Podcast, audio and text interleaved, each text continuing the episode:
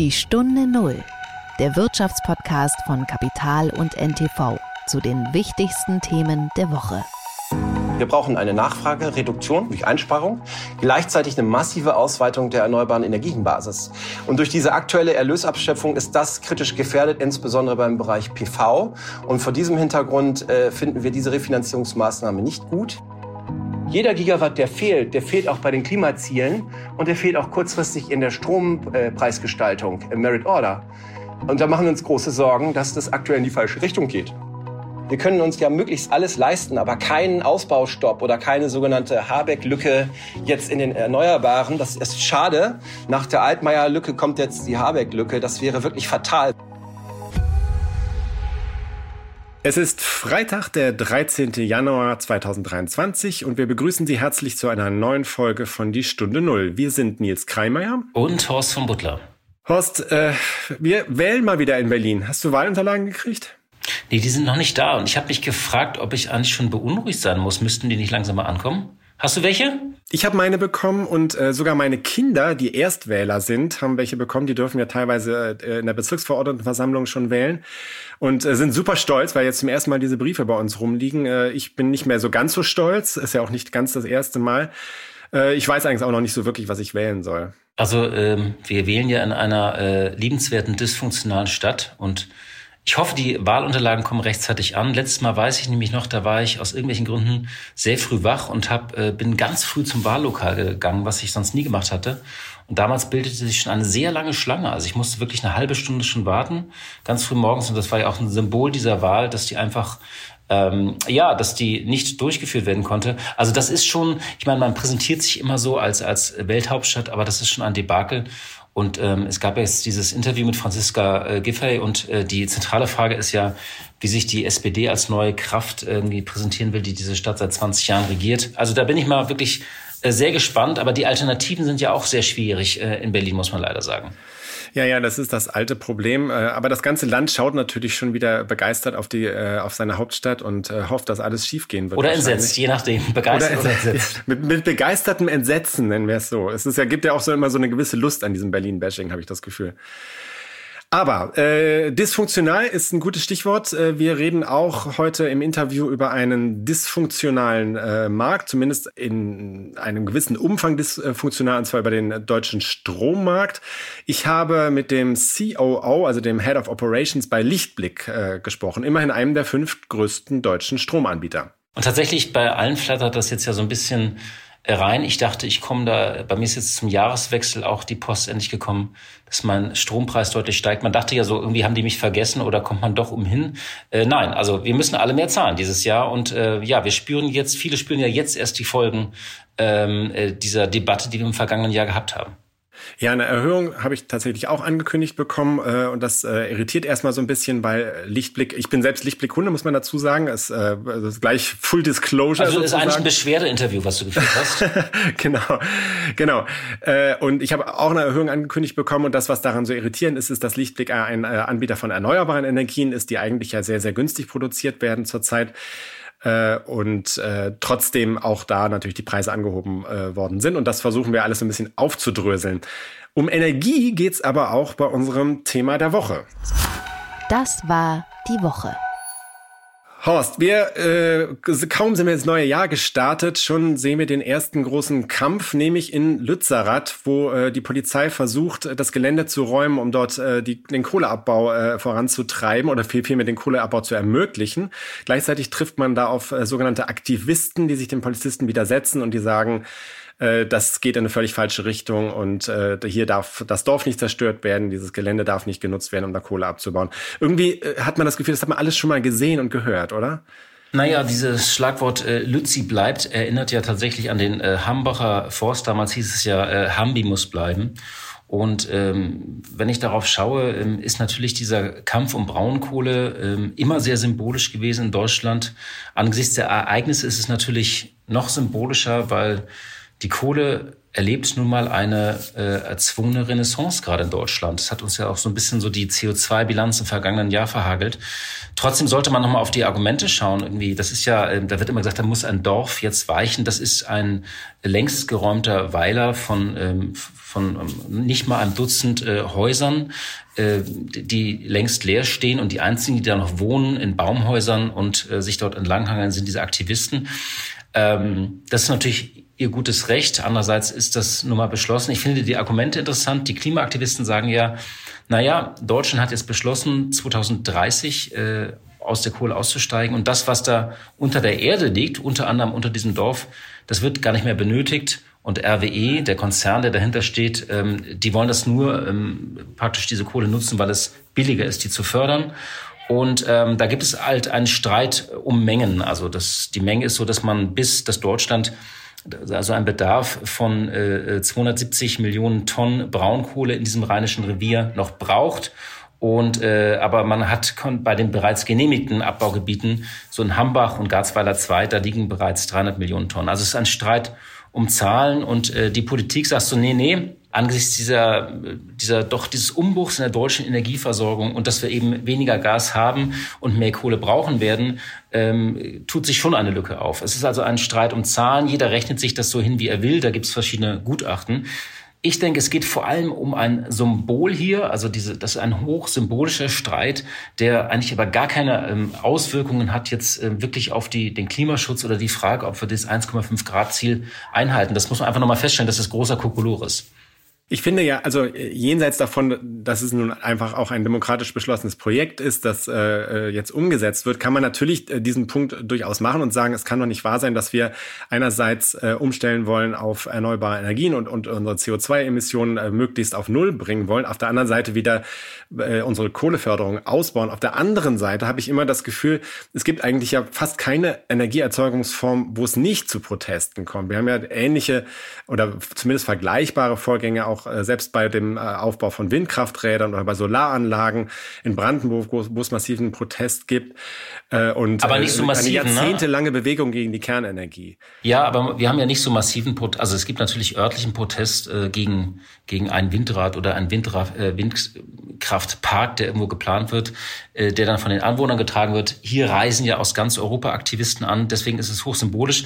Ich wollte noch mal nur sagen, was ich damit meine, dass das ähm, da wird jetzt ja einfach vorgerechnet, wie viel Kohle noch wo im Boden liegt und vielleicht nicht verbrannt wird.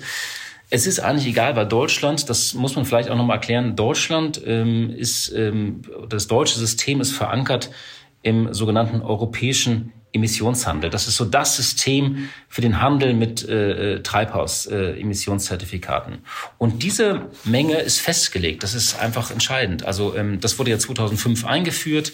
Ähm, es ist so das zentrale Klimaschutzelement der 27 EU-Mitgliedstaaten, wo sich auch einige Staaten angeschlossen haben. Und dieses System, das muss man einmal verstehen. Also da wird praktisch so von den wichtigsten Industrieanlagen, ich glaube so 10.000 Anlagen sind da erfasst, der Energiewirtschaft und der energieintensiven Industrie. 2012 ist auch noch der Luftverkehr dazu gekommen. Und das funktioniert nach dem Prinzip Cap and Trade. Also es gibt ein, eine Obergrenze, ein Cap, äh, der einfach festlegt, wie viel darf emittiert werden. Und dann gibt es, ähm, und man kann mit diesen Emissionsrechten, die vergeben werden, kann man handeln. Und die Idee ist praktisch, je knapper diese Zertifikate werden, desto schneller steigt der Preis. Wenn jetzt mehr Kohle verfeuert wird, weil dort, wenn Deutschland jetzt mehr Kohle verfeuert wird, sinkt diese Anzahl dieser Zertifikate. Das heißt, der CO2-Preis könnte auch schneller steigen und ironischerweise dazu führen, dass der Klimawandel, also dass der, die Klimaschutzbemühungen sich beschleunigen müssen. Aber die Grenze ändert sich nicht. Das heißt, wenn diese Kohle dort liegen bleibt, dann wird sie, werden diese Rechte, diese Verschmutzungsrechte woanders in Europa genutzt werden, solange man diese Grenze gleich bleiben lässt. Und das ist den Menschen immer nicht so klar. Auch ein Windrad ändert erstmal keine Emissionen, das ändert den Strommix. Und das ist, glaube ich, ähm, wichtig zu verstehen, dass natürlich irgendwie äh, dieses 1,5 Grad Ziel ist durch diesen Weiler, durch Lützi, äh, nicht, wird nicht beeinflusst. Es ist ein symbolischer Streit. Trotzdem finde ich, äh, das Einzige, was dahinter steht, und das ist so ein bisschen so das Drama, dass Deutschland gezwungen ist, mehr Kohle zu verfeuern. Das ist natürlich nicht gut. Kurzfristig werden die Emissionen deswegen steigen. Wir werden unsere Klimaziele nicht erreichen. Ähm, und das ist aber völlig unabhängig davon, ob der Ausbau der Erneuerbaren irgendwie beschleunigt werden muss. Das ist, glaube ich, wichtig, nochmal festzuhalten. Die Stunde Null. Das Gespräch. Zurück aber sozusagen von der großen, äh, äh, ja, von, der, von dem Braunkohledrama äh, zu der Energie in unserem Haushalt. Ähm, viele Menschen erleben dieser Tage äh, oder haben in den vergangenen Wochen Post bekommen von ihrem Stromversorger, äh, mit, wo vorgerechnet wird, dass alles teurer wird. Sie haben es schon geahnt. Und ähm, das war für uns mal Anlass, mit einem der wichtigsten Versorger zu sprechen. Du hast es angekündigt. Vielleicht willst du noch mal so ein, zwei Sätze zu Lichtblick und deinem Gesprächspartner sagen, Nils. Ja, Lichtblick ist tatsächlich einer der fünf größten deutschen Stromanbieter und war äh, sehr früh schon so ein bisschen der Pionier, was das Angebot von erneuerbaren Energien angeht. Also die machen 100 Prozent des Stroms, den sie anbieten, äh, stammt aus Wasserkraft. Das Unternehmen wurde 1998 von Heiko von Tschischwitz gegründet. Ich habe früher auch mal mit ihm gesprochen. Er ist eigentlich tatsächlich so ein Überzeugungstäter gewesen, der äh, sehr früh schon in dieses äh, Gebiet erneuerbarer Energien reingegangen ist, als das viele andere noch gar nicht so interessiert hat. Seit 2018 äh, gehört Lichtblick zu dem niederländischen Konzern Eneco. Lange hat das Unternehmen eigentlich nur erneuerbaren Strom verkauft und mittlerweile steigt es selbst in die Förderung ein, in die, in die Produktion, also auch von Solarstrom und Windenergie. Das ist aber eine neue Entwicklung, über die ich auch gesprochen habe, und zwar mit Enno Wolf, äh, der aus dem Vorstand des Unternehmens stammt. Äh, Lichtblick hat nach eigenen Angaben so jetzt 1,7 Millionen Kunden, also schon eine ganz ordentliche Zahl, macht eine gute Milliarde Euro Umsatz im Jahr. Und äh, Enno Wolf, äh, der COO des Unternehmens, hat ursprünglich mal bei den äh, Beratern von McKinsey angefangen äh, ist jetzt aber schon extrem lange im Energiegeschäft bei verschiedensten Unternehmen tätig gewesen. Und das merkt man auch sehr stark an der Leidenschaft, mit der er darüber spricht und so der Tiefe, mit der er in dieses Thema einsteigen kann. Ich habe eine Frage noch vorab als interessierter Stromkunde. Lichtblick war ja immer so das Unternehmen für das gute Gewissen, also Menschen, die früher bereit waren, ähm, äh, einen Aufpreis zu zahlen, wenn sie sagen, ich beziehe Ökostrom. Inzwischen gibt es ja Ökostromtarife von allen Anbietern. Wie ist es denn jetzt? Also, weil so der normale Mensch wird sich doch sagen, äh, äh, erneuerbare Energien äh, sind billig.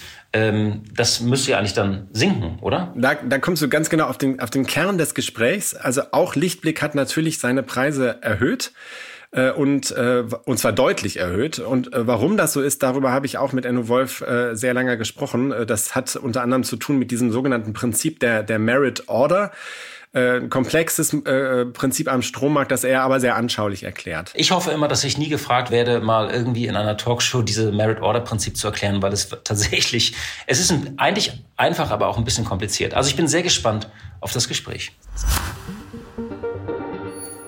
Herzlich willkommen nach Hamburg, Enno Wolf von Lichtblick. Hallo, Herr Kreimeier. Herr Wolf, äh, Ende vergangenen Jahres haben ja Lichtblick-Kunden ähnlich wie die äh, Kunden anderer Stromkonzerne äh, ihren, ihren Ausblick auf den neuen Abschlag bekommen, beziehungsweise einen Ausblick auf die Kosten, die auf sie zukommen. Und bei vielen haben sich die Kosten was den Strom, was Stromlieferungen angeht, beispielsweise verdoppelt. Auf der anderen Seite sieht man ja immer wieder und, und liest, dass die Kosten für erneuerbare Energien, die sie ja nun im Angebot haben, eigentlich sinken für die Produktion erneuerbarer Energien. Wie, wie vermitteln Sie diese Dis Diskrepanz zwischen diesen beiden Dingen Ihren Kunden? Ja, das ist absolut äh, ein, ein sehr herausfordernder Punkt. Sie haben recht. Also auch wir haben leider erhöhen müssen. Ähm, Im Strompreis war das so circa um die um die 90 äh, Prozent bei Bestandskunden und beim Wärmepumpenbereich so um die 75, 80 Prozent teilweise. Es kommt auch so mal ein bisschen auf die Netzregionen an. Ähm, es ist ja so, dass ähm, im Prinzip der Strompreis sich aus verschiedenen Dingen zusammensetzt, insbesondere auch dann ähm, dem, dem Einkaufspreis. Und es ist so, dass der Einkaufspreis in den Terminmärkten erheblich gestiegen ist. Vor ein paar Jahren war der nochmal bei 40, 45 Euro. Teilweise war der im letzten Jahr bei 400 Euro für die Zukunftsjahre. Ähm, kurzfristig sogar im letzten Jahr auch hoch auf, auf 800, 900 Euro, 1000 Euro gab es auch mal peakweise an einem Tag. Ähm, und es ist natürlich so, dass wenn Sie sich als seriöses Energieunternehmen langfristig eindecken, Sie leben ja nicht von der Hand in den Mund, sondern man trifft auch Vorherkehrungen für die Zukunft. Man kauft langfristig am Terminmarkt ein für die folgenden Jahre. Wenn die Preise natürlich hoch sind, dann kommt irgendwann auch das Lieferjahr an und dann ist es so, dass dann natürlich gestiegene Einkaufspreise, die über so einen Sockel laufen, dann auch an die Kundinnen und Kunden weitergegeben werden müssen. Wir haben in der letzten Saison, also vor einem Jahr, das noch relativ gut hinbekommen. Äh, für viele Kundinnen und Kunden das stabil gehalten. Aber wir haben auch Anfang diesen Jahres darauf hingewiesen, dass der gestiegene Beschaffungssockel die Branche treffen wird und dass das zu entsprechenden Preiserhöhungen führen wird. Ich habe auch gehört von Wettbewerbern Verdrei, Vervierfachung, auch dann nachher im Gasbereich. Das ist dann natürlich sehr, sehr hoch. Da muss man im Einzelfall mal reinschauen. Es ist natürlich so, wenn man sich dann sehr kurzfristig orientiert, dann zukauft, dann kann solche äh, Beschaffungspreise auch entstehen. Wir versuchen immer, das gut auszubalancieren. Also so ein Drittel Langläufer, ein Drittel Mittelfristläufer und so ein Drittel oder einen kleinen Bereich dann für die Kurzfriststeuerung ähm, um, um da immer einen guten Mix hinzubekommen. Aber es ist tatsächlich so, dass die Erzeugungsanlagen äh, relativ ähm, günstig produzieren können im Bereich zum Beispiel Wind und äh, Strom. Nehmen Sie mal so ein klassisches PV-Projekt, Solarprojekt. Das kann zum Beispiel für 60 bis 80 Euro, 90 Euro die Megawattstunde produzieren. Und ähm, dementsprechend werden diese Anlagen natürlich auch immer im sogenannten Merit-Order-Prozess berücksichtigt. Sie sortieren ja ähm, bei entsprechender Nachfrage äh, erstmal alle günstigen Kraftwerke ein, die produzieren können im Viertelstundentakt. Und dann kommen sie, ähm, wenn die alle mehr oder weniger drin sind, kommen sie zum Thema ähm, Kohle, vielleicht 100, 130 Euro. Und dann kommen sie halt zu den Themen, die immer kurzfristiger halt Strom liefern können. Und das letzte Kraftwerk liefert dann dementsprechend äh, Merit Order den Marktpreis. Und es ist natürlich so, stellen Sie sich vor, wir hätten eine Welt, wo wir nur Erneuerbare hätten. Dann wären wir nachher im Merit-Order-Preis signifikant niedriger. Aber leider sind die letzten Kraftwerke, die äh, Strom erzeugen, Gaskraftwerke. Und da ist es so, dass wir äh, Verwerfungen im Gaspreis hatten. Ja, durch den Ukraine-Krieg, durch, äh, durch russische Invasion, durch den Lieferstopp und äh, LNG-Preise und, und, und. Also insofern war Gas teurer und das hat dazu geführt, dass einfach die letzten Kraftwerke, die mit Gas erzeugen, äh, den Strompreis setzen und damit auch einen leider sehr hohen Strompreis. Klar, und wenn es jetzt eine Welt gäbe, wo wir nur Erneuerbare hätten, wäre halt im Merit Order dann vielleicht bei 100 Euro, 120, 130 Euro Schluss, aber nicht bei 3, 4, 500 Euro. Und da muss es eigentlich hingehen, dass wir versuchen, diesen Zubau im erneuerbaren Energienbereich massiv auszuweiten, gerade diese günstige Erzeugung hinzubekommen, damit die idealerweise alle alten, insofern schlechten und auch CO2-treibenden Kraftwerke wegdrückt. Ja, aber das erfordert natürlich auch einen entsprechenden Ausbau. Und da müssen wir gucken, dass äh, da nicht die aktuelle ein oder andere Maßnahme, die sich jetzt die Regierung überlebt, zum Beispiel im Rahmen der Erlösabschöpfung, da nicht kontraproduktiv gegenwirkt nicht genau diesen Ausbau hemmt. Wie reagieren denn Ihre Kundinnen und Kunden darauf? Also das ist ja, Sie haben das ja sehr anschaulich erklärt, dieses Merit-Order-Prinzip und für die Fachleute auf dem Strommarkt ist das ja auch eine nachvollziehbare Sache. Für die Kundinnen und Kunden ist es ja so ein bisschen komplexer. Die sehen ja einfach, äh, warum, warum zahle ich jetzt auf einmal mehr, obwohl doch äh, langfristig die Preise eigentlich für Photovoltaik, für äh, Windstrom sinken? Wie, also wie, wie reagieren die darauf? Bekommen Sie da ärgerliche Reaktionen oder? Ja, natürlich. Also wir versuchen viel aufzuklären. Wir haben ja auch schon frühzeitig darauf hingewiesen, dass es zu einem solchen Preisanstieg in der Branche kommt. Ich bin froh, dass wir im letzten Jahr, also äh, als wir 2021, 22 haben wir als Unternehmen es auch geschafft, für 70 Prozent der Kunden damals alles konstant zu halten, weil wir günstig eingekauft haben. Es ist aber so, wenn der äh, äh, zukünftige Terminmarkt einfach ansteigt, dann führt mein Einkaufs, äh, wird mein sogenannter Einkaufssockel einfach teurer. Und das sind Kosten, die muss ich weitergeben. Das tut uns sehr leid. Wir würden uns das anders wünschen. Und natürlich sind viele Kundinnen und Kunden auch an der Grenze der Überforderung, weil das für viele Haushalte zum Beispiel im Strombereich oftmals eine Verdopplung sein kann. Gleichwohl ist es so, wenn man sich natürlich sehr kurzfristig eingedeckt hat äh, und dann natürlich für 1000 Euro die Megawattstunde im letzten Jahr gekauft hat, Strom, was ja utopisch hoch ist, äh, hatten wir lange nicht solche Preise und man ist sehr kurzfristig unterwegs, dann muss man natürlich solche Preissteigerungen auch an die Kundinnen und Kunden weitergeben. Wir haben eine andere Strategie, wir decken uns langfristiger ein und wir werden versuchen, den Anteil an Eigenerzeugung massiv hochzufahren. Da sind wir dran, das auszubauen, unsere eigene sogenannte Kraftwerksbasis zu erweitern. Wir haben jetzt erste, ein erstes Solarkraftwerk, das für Lichtblick schon eigenen Strom produziert. Da kommen weitere hinzu. Wir sind auch im Ausbau der Windaktivitäten. Dann macht uns das alles ein bisschen unabhängiger vom Markt, weil ähm, wir sehen das durchaus im Moment, dass der Markt auch leicht versagt, dadurch, dass das Gas zu teuer ist aufgrund der Krise und dass dadurch der gesamte, sagen wir so, der gesamte Markt äh, etwas in Unordnung gerät, der ja eigentlich die letzten 30 Jahre, 40 Jahre ganz gut funktioniert hat. Also zu dem, zu dem Ausbau ihrer eigenen Kapazitäten würde ich gerne äh, später nochmal kommen. Äh, jetzt ist es ja so, dass der Staat eine Strompreisbremse äh, eingeführt hat, mit der äh, versucht werden soll, diesen Preiseffekt so ein bisschen auszugleichen. Da kommen dann ja äh, eigentlich neue Anforderungen auf Sie hinzu. Die äh, Strompreisbremse wird eingeführt zum März, aber rückwirkend äh, äh zu, zu Januar und Februar. Wie setzen Sie das genau um? Also wie, wie wird das, äh, wie werden Ihre Kunden dann entlastet? Also es ist ja so, dass die Vorgaben sehr, sehr klar sind. Es gab dort die entsprechenden äh, Gesetze dort 14., 15., 16. letzten Jahres, sehr kurzfristig. Das führt bei vielen Energieversorgern natürlich immer zu einem gewissen Stress in der operativen Umsetzung solcher Maßnahmen, weil es muss man in die IT-Systeme gießen. Wir haben einen IT-Systemanbieter, der äh, marktführend ist und auch mit marktführenden Wettbewerbern zusammenarbeitet. Wir sind sehr zuversichtlich, dass wir dort alles systemisch entsprechend auch äh, umsetzen können. Ähm, man muss natürlich dann auch das Volumen entsprechend trennen. Es gibt diesen, wie Sie gesagt haben, diesen 80 Prozent Sockel dort mit, mit dieser Bremse und der Rest läuft ja nach Tarif. Also da sind einige Systemanpassungen durchzuführen. Unsere IT ist mit Hochdruck daran, mit unserem IT-Dienstleister zusammen das umzusetzen. Und ich bin sehr zuversichtlich, dass wir es hinbekommen. Aber wichtig ist auch, diese Maßnahme ist gut und richtig und wichtig. Aber es erfordert immer auch einen gewissen Vorlauf äh, für die gesamte Wirtschaft, das umzusetzen. Es ist ja Jahresendgeschäft. Da ist der normale Preisanpassungszyklus, der ja äh, unabhängig von solchen Maßnahmen äh, normalerweise durchläuft. Und, äh, und gleichzeitig ist es so, dass so Kurzfristigkeiten immer schwierig an, dann für den einen oder anderen Anbieter umzusetzen sind, gerade wenn sie kleiner sind ohne eigene IT-Abteilung. Haben Sie schon mal berechnet, was das äh, im Schnitt prozentual für Ihre Kundinnen und Kunden an Entlastung bedeuten könnte, diese Strompreisbremse? Oder ist das, äh, lässt sich das so allgemein gar nicht sagen? Das kommt immer darauf an, ob es Neukunden sind oder ob es Bestandskunden sind. Ähm, das ist schwer jetzt zu pauschal zu sagen. Aber ich glaube, es ist insgesamt gut, das zu deckeln, weil wir haben zum Beispiel gesehen, dass Wettbewerber auch 70, 80 Cent neue Tarife haben pro Kilowattstunde in der Grundversorgung oder auch in Neutarifen. Das halten wir für sehr hoch. Wir haben unsere Kunden äh, weniger hoch erhöht, äh, weil wir sehr gut eingekauft haben in der Vergangenheit.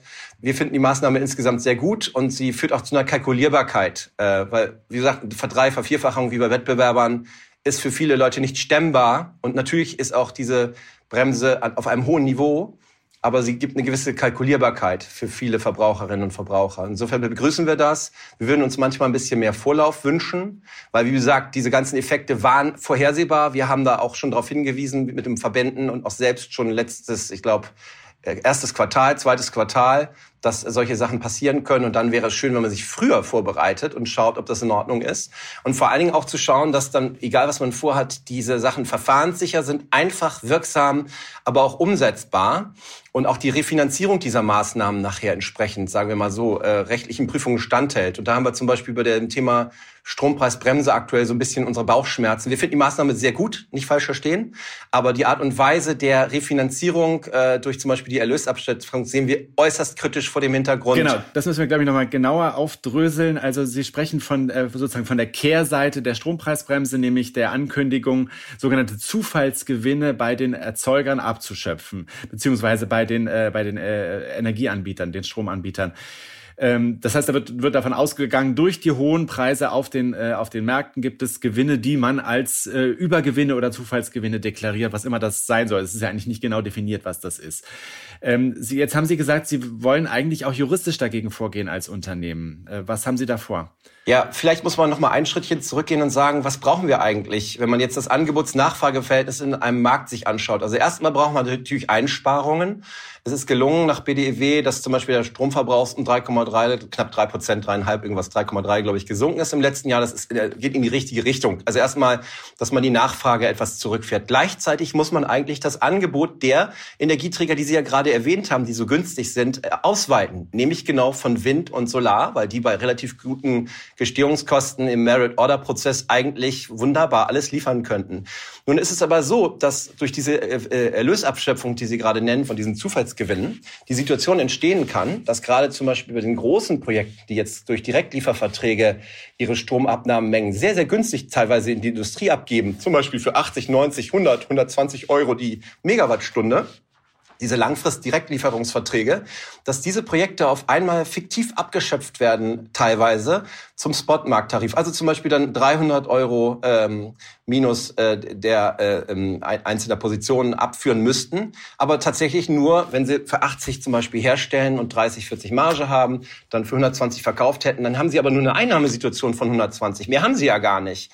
Wenn sie jetzt aber dann zu 300 Euro nach Spotmarkt oder zu 180, 200 abführen müssen, dann müssen sie mehr abführen, als sie am Ende des Tages verdienen. Und wir alle wissen, wie das endet, nämlich in einem finanziellen Bankrott.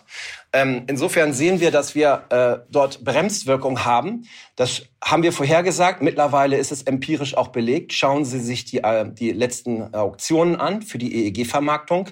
Dort ist es tatsächlich so, dass bei Solar 1200 Megawatt ausgeschrieben waren. Ich glaube, am Ende sind nur 600 gezeichnet worden oder äh, ausgeschöpft worden. Bei Wind waren es 600, da sind unter 200 äh, zum Tragen gekommen und im Dachbereich sieht es genauso schlimm aus.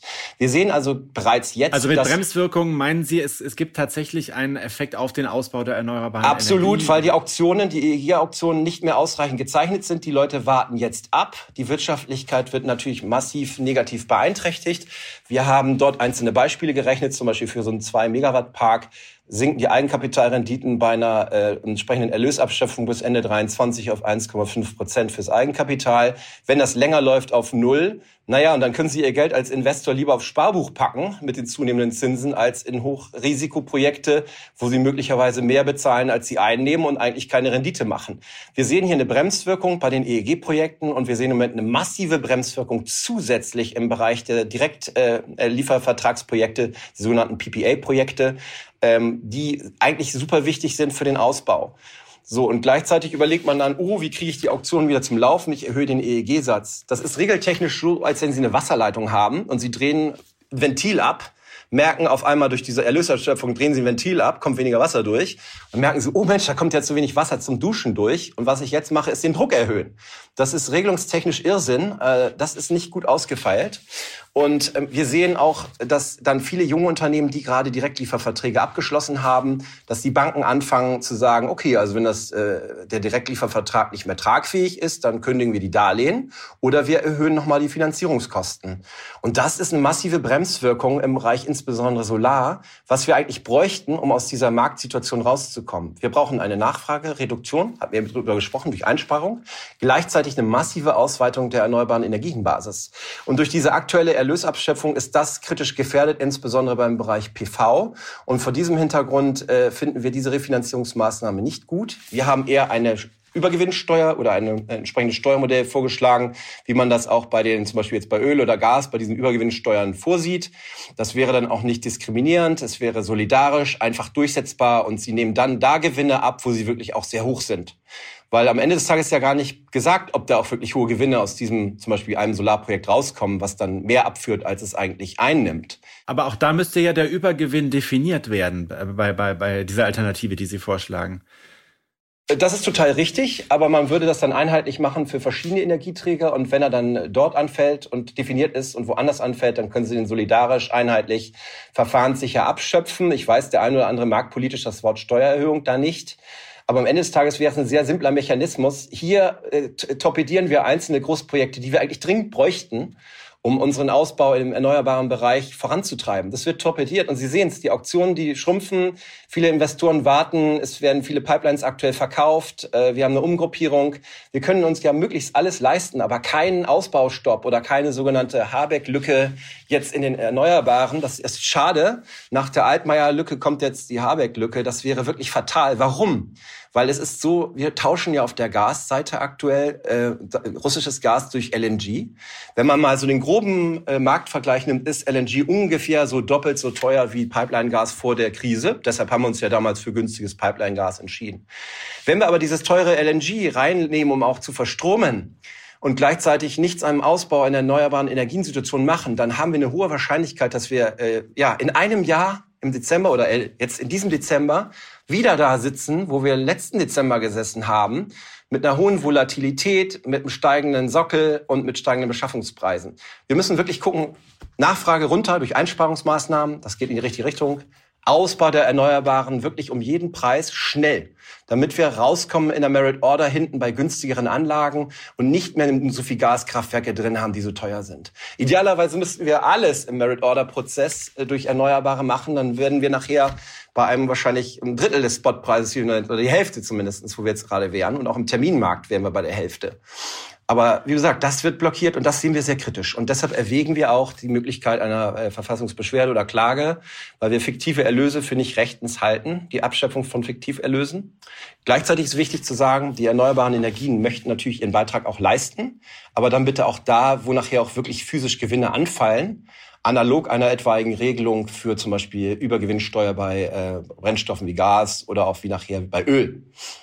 Vielleicht mal ganz konkret zu Ihren eigenen Ausbauplänen. Sie hatten das ja schon erwähnt, dass Sie äh, nicht nur äh, Anbieter, sondern auch Erzeuger äh, von, von Strom sind im Bereich erneuerbarer Energien. Betrifft das denn auch Ihre eigenen Projekte, das, was Sie gerade geschildert haben, also diese Bremswirkung? Also rechnen Sie das auch gerade selbst durch praktisch? Ja, total. Also wir haben jetzt ein erstes Projekt, das liegt in Kalb, es sind 3,7, 3,9 Megawatt. Dort ist es tatsächlich so, dass wir finanziell zuschießen müssen ähm, weil wir dort entsprechend in eine etwaige Lösung möglicherweise reinkommen. Wir prüfen das jetzt gerade. Ähm, aber das sieht nicht gut aus und wir hören von anderen größeren, sagen wir, Wettbewerbern oder Portfoliohaltern, dass sie jetzt massiv damit zu kämpfen haben, auch mit Insolvenzrisiko, weil sie können ja nicht dauerhaft mehr ausgeben, als sie einnehmen. Das ist ja für die meisten, auch junge Unternehmen, Portfoliounternehmen, äh, nicht einplanbar und auch schon gar nicht rechtssicher und auch schon gar nicht vorhersehbar. Das ist ja, kommt ja auf einmal aus der Nacht. Das ist ja im Dezember beschlossen worden. Ja, vielleicht dann irgendwie mit einem Quartal Vorlauf.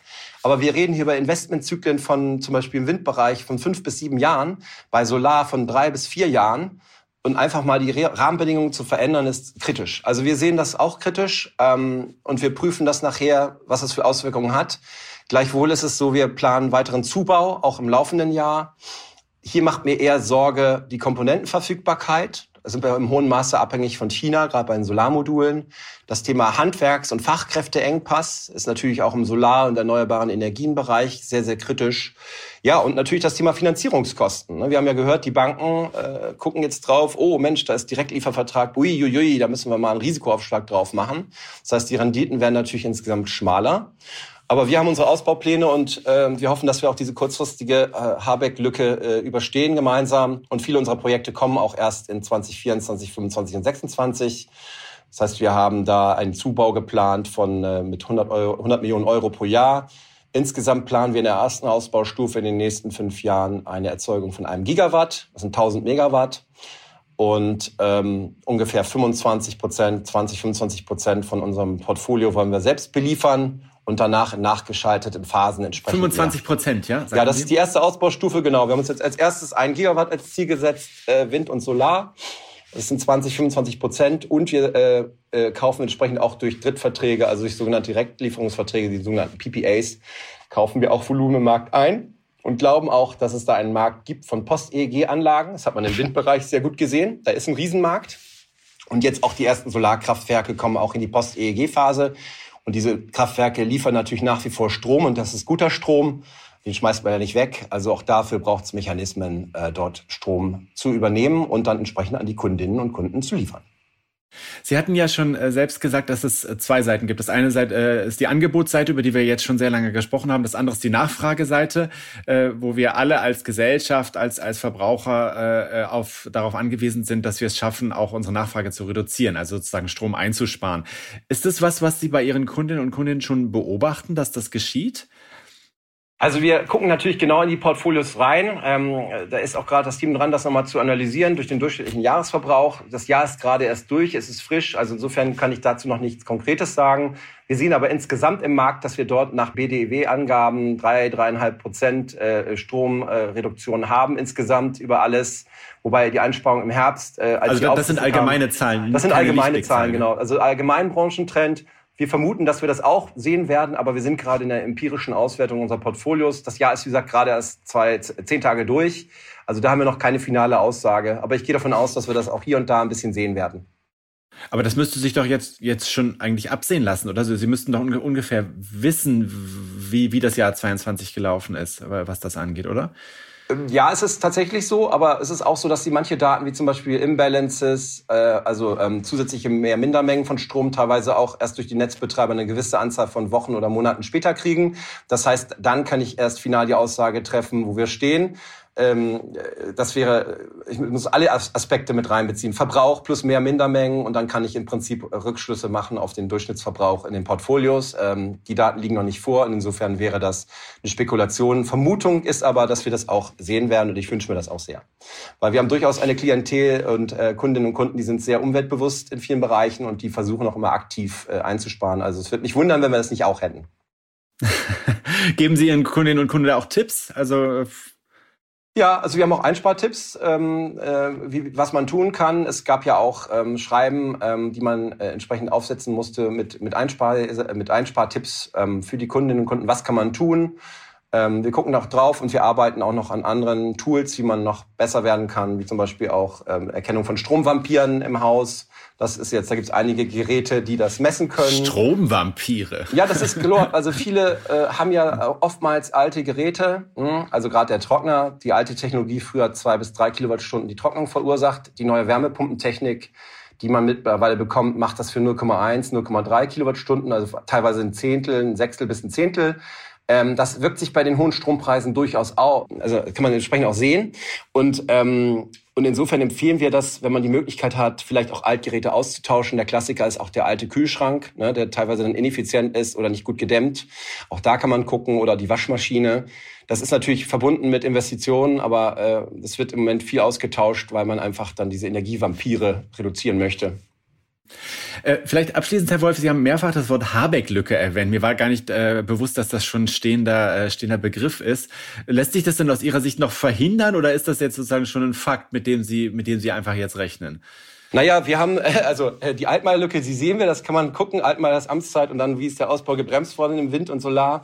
Aber ähm, also wir haben ja vor einer Habeck-Lücke, ich weiß gar nicht, wo das Wort jetzt herkommt, aber ich meine, gut, wenn es die Altmaier-Lücke gibt, dann gibt es möglicherweise auch eine Habeck-Lücke. Es wäre nur schade, ja, es wäre schade, weil am Ende des Tages wollen wir einen äh, Ausbau haben und wir müssen gucken, dass diese Maßnahmen, die jetzt umgesetzt werden, das nicht bremsen und dass man das holistisch sieht und guckt, ups, weil äh, Auktionen, die nur zur Hälfte gezeichnet sind, sind ein Warnsignal. Von neun von zehn Auktionen waren teilweise unterzeichnet. Das heißt also, es gibt ein äh, Interesse, das nicht da ist. Ja, also Investoren, es ist eine Verlangsamung. Es gab Jahre, da waren die überzeichnet. Massiv. Ja, also da wollten alle rein. So, und es ist ja so, dass das, was ich jetzt anschiebe oder nicht anschiebe, dass das im Prinzip ja auch dann nicht gebaut wird oder später gebaut wird. Und eigentlich bräuchten wir, wenn Sie mal die Ziele schauen, wir wollen ja eine Verdreifachung unserer Solarbasis von 60 Gigawatt installiert auf ungefähr 200 das sind dann 140 Zuwachs, ja, dann muss ich erst äh, bis 2030 legen Sie das mal um, was wir eigentlich bauen müssten. Ich bezweifle, jeder Gigawatt, der fehlt, der fehlt auch bei den Klimazielen und der fehlt auch kurzfristig in der Strompreisgestaltung, im Merit Order. Und da machen wir uns große Sorgen, dass das aktuell in die falsche Richtung geht. Und durch ähm, im Prinzip durch eine Übergewinnsteuer würden wir die einzelnen Kraftwerke entlasten. Es würde nach wie vor einen Bauboom geben. Ähm, und wir würden halt dann da eingreifen, wo wirklich auch Gewinne anfallen, aber nicht im einzelnen Projekt, was dann stirbt. Ähm, und wie gesagt, schauen Sie sich die Auktionen an. Wir haben es vorher gesagt. Ich hoffe nicht, dass es noch schlimmer wird. Ganz vielen Dank, Herr Wolf, nach Hamburg. Danke auch. Liebe Hörerinnen und liebe Hörer, das war's für diese Woche und ähm, wir hören uns hoffentlich am kommenden Freitag wieder. Und Nils, ich bin auf dem Sprung äh, äh, nach Davos zum Weltwirtschaftsforum und ich hoffe, dass wir da dort äh, nächste Woche eine kleine Schalte hinkriegen und ich so ein bisschen berichten kann, äh, was denn in Davos die Mächtigen der Welt ähm, ja besprochen und beschlossen haben. Nee, beschlossen wird da ja nichts, das ist ja alles hinter den Kulissen, aber besprochen haben. Es kommen übrigens 56 Finanzminister und 30 Handelsminister, das ist eine Rekordanzahl, was nochmal zeigt, ja, äh, wie lange sich diese Weltelite eben in der Form nicht mehr treffen konnte. Also es ist ein großer Redebedarf in der Welt. Also Horst, Horst nächste Woche aus dem Skilift. Aus dem Skilift? Nein, das werde ich nicht tun. Weißt du, warum ich nicht Skifahre in Davos, obwohl ich im Skiort bin? Weil alle haben immer Angst, das äh, erzählen mir auch irgendwie ähm, äh, Unternehmer oder auch äh, irgendwelche Staatssekretäre, die rumspringen. Keiner hat Angst, einen Skiunfall zu kommen und dann aus Davos sozusagen mit einem Gips zu bekommen, weil das ist ja harte Arbeit. Nein, da finden ja hunderte von Veranstaltungen statt und Hintergrundgespräche. Man ist dort tatsächlich von morgens 7 Uhr geht das so mit Frühstücken los. Bis abends ist man eigentlich, ähm, äh, wird eher so das Gehirn gefüttert, äh, als dass man jetzt die Hüften schwingt. Aber immerhin Immerhin könnten dann alle Finanzminister auf deinem Gips unterschreiben. Aber gut. das werde ich versuchen. Äh, ja, das wäre ein schöner Plan. Ähm, ich, äh, ich hoffe erstmal, dass unsere Live-Schalte nächste Woche steht. Machen Sie es gut. Kommen Sie gut durch die Woche. Tschüss. Die Stunde Null.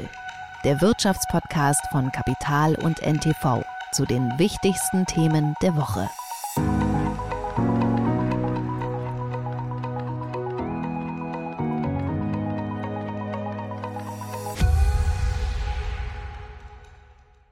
Dieser Podcast ist eine Produktion der Audio Alliance.